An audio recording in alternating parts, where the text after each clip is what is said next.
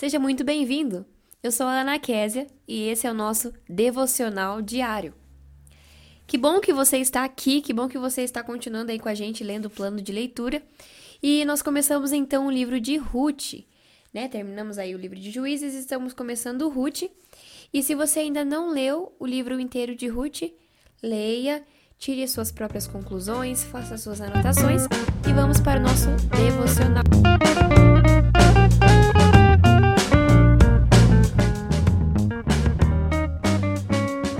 Capítulo 1 de Ruth, é, ainda no tempo em que os juízes governavam Israel, houve grande fome na terra.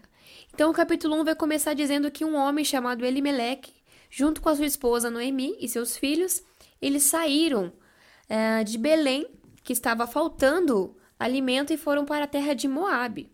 Né? Então, eles foram para Moabe, eles ficaram ali, se estabeleceram ali. Então, Elimelech morre e a sua esposa fica com seus dois filhos apenas. Então, seus dois filhos se casam também com mulheres moabitas. Só que depois de 10 anos, os filhos dela também morrem. Então, Noemi fica sozinha é, com as suas noras. Só que aí, Noemi, ela soube que a terra de onde ela saiu estava sendo abençoada por Deus, estava é, dando boas colheitas novamente. Então, o que, que elas decidem fazer? Voltar. Então Noemi é, prepara aí tudo para voltar para sua terra. Só que aí Noemi fala para as suas duas noras para elas ficarem com seus parentes, voltarem para suas casas. E Orfa então decide se despedir e, e ir para seus familiares. Só que Ruth, ela se recusa a, a deixar a sua sogra. Então ela fala assim: Aonde você for eu irei, aonde você viver, lá eu viverei.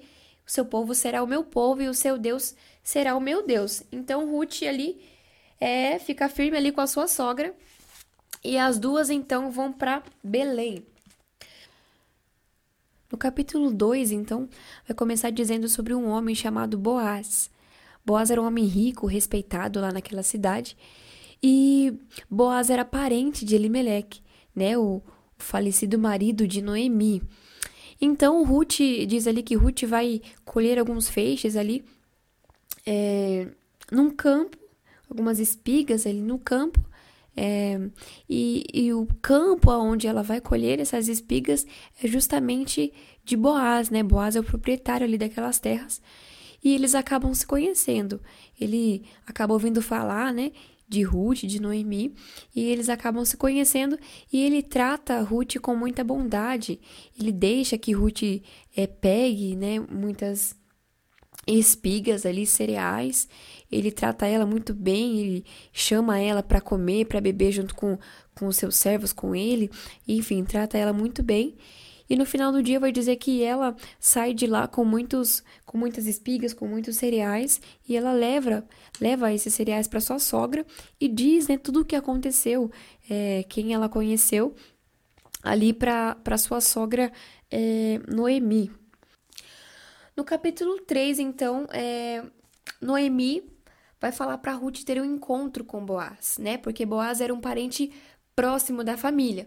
Ou seja, naquela época havia o parente remidor, que era o seguinte: ah, quando a mulher ficava viúva, é, sem deixar descendentes, ah, o parente mais próximo do seu marido deveria se casar com a moça, com a viúva no caso, para continuar a descendência do marido que morreu, que deixou, que não deixou filhos, né?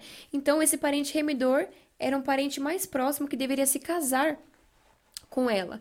Então, é, Noemi, ela vai falar que Boaz é esse parente que poderia resgatar a, a, a Ruth, né, e continuar a descendência, então, do seu marido. Então, eles têm esse encontro e Boaz, então, fala que existe outro parente mais próximo do que ele que deveria uh, assumir essa responsabilidade.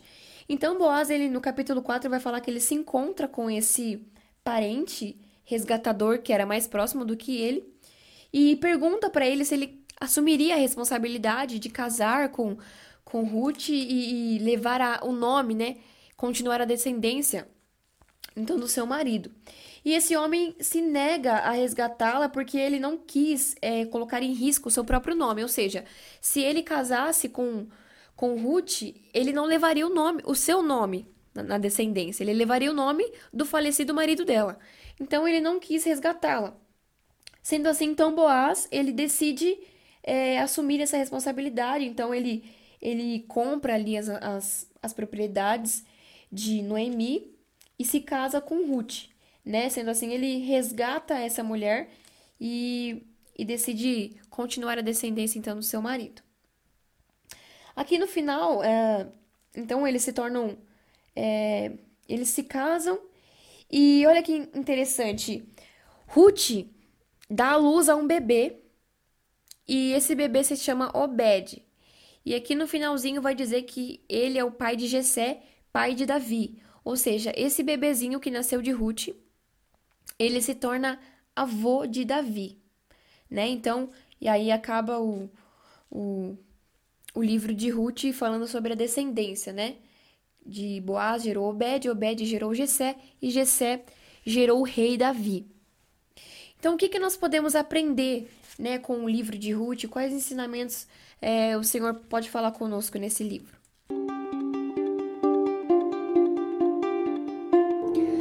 Então, o que nós podemos aprender aqui, os ensinamentos que a gente pode trazer para a nossa vida desse livro de Ruth? Em primeiro lugar, a falta de confiança ela gera destruição. Nós vemos aqui até no finalzinho de Juízes que dizia que naquela época cada um fazia o que parecia certo aos seus próprios olhos, né? E nós começamos já o livro de Ruth com um problema aqui na terra, eles não estavam colhendo, eles, não, eles estavam passando fome naquela terra, então eles decidem sair, ou seja, eles fazem aquilo que eles achavam certo. E eles não pediram a direção de Deus, ou seja, eles não confiaram em Deus, né? Eles fizeram o que eles achavam que eles tinham que fazer. Então, o primeiro ensinamento que nós tiramos aqui é que a falta de confiança gera destruição. Ou seja, eles saíram aqui da terra de Belém, foram para Moabe sem a direção de Deus. Eles não perguntaram a Deus se eles deveriam sair ou se eles deveriam continuar, mas eles simplesmente foram para Moabe. E então, eles foram e ele morre e os dois filhos morrem e as mulheres acabam ficando sozinhas, né? E naquela época, quando não se tinha o homem, a figura masculina ali, as mulheres elas ficavam meio aquém ali, né? Porque quem trazia o sustento, quem levava o nome, a descendência era o homem. Então as mulheres ficaram ali sozinhas e acabaram é, sem, o, sem os filhos, sem o marido. Então é, elas foram sem a direção de Deus para lá, eles foram sem a direção de Deus. E o que nós podemos trazer para nós é que muitas vezes nós fazemos coisas que nós não perguntamos para Deus se nós deveríamos fazer. Né? Nós saímos às vezes do lugar onde nós estamos, vamos para outro lugar sem saber se Deus aprova aquilo ali, sem saber o que Deus quer de nós.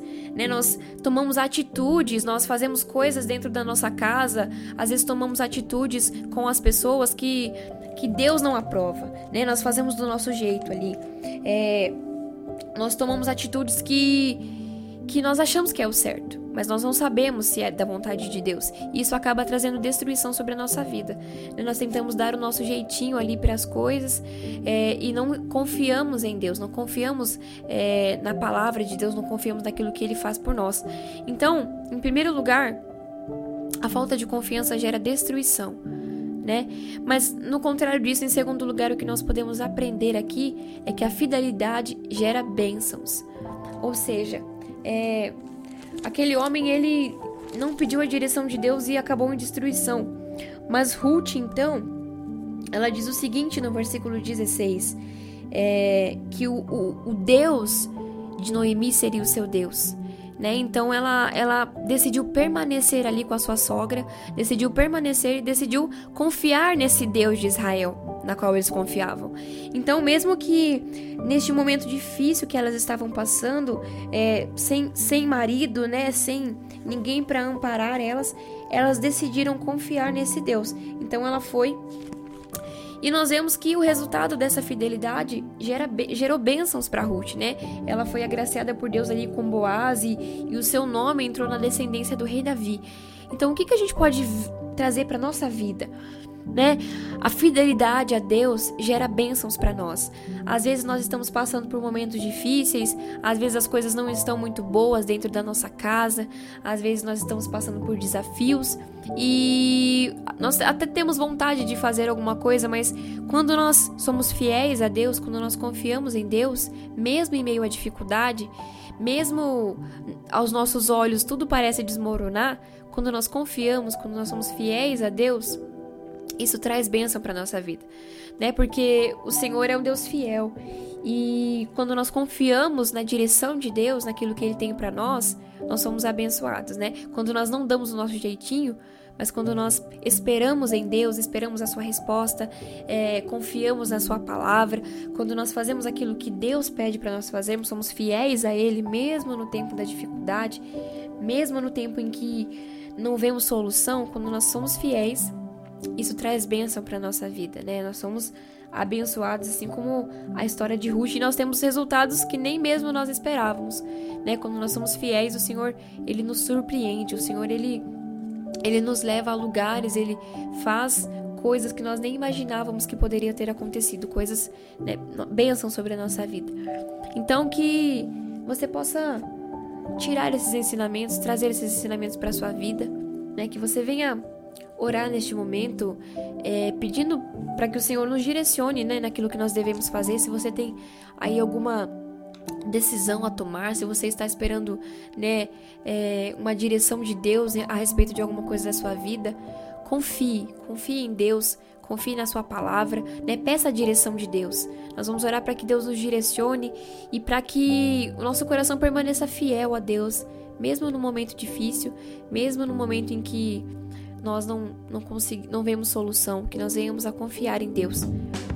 Amém? Esse foi o nosso devocional. Até amanhã, até o próximo capítulo, até a nossa próxima devocional.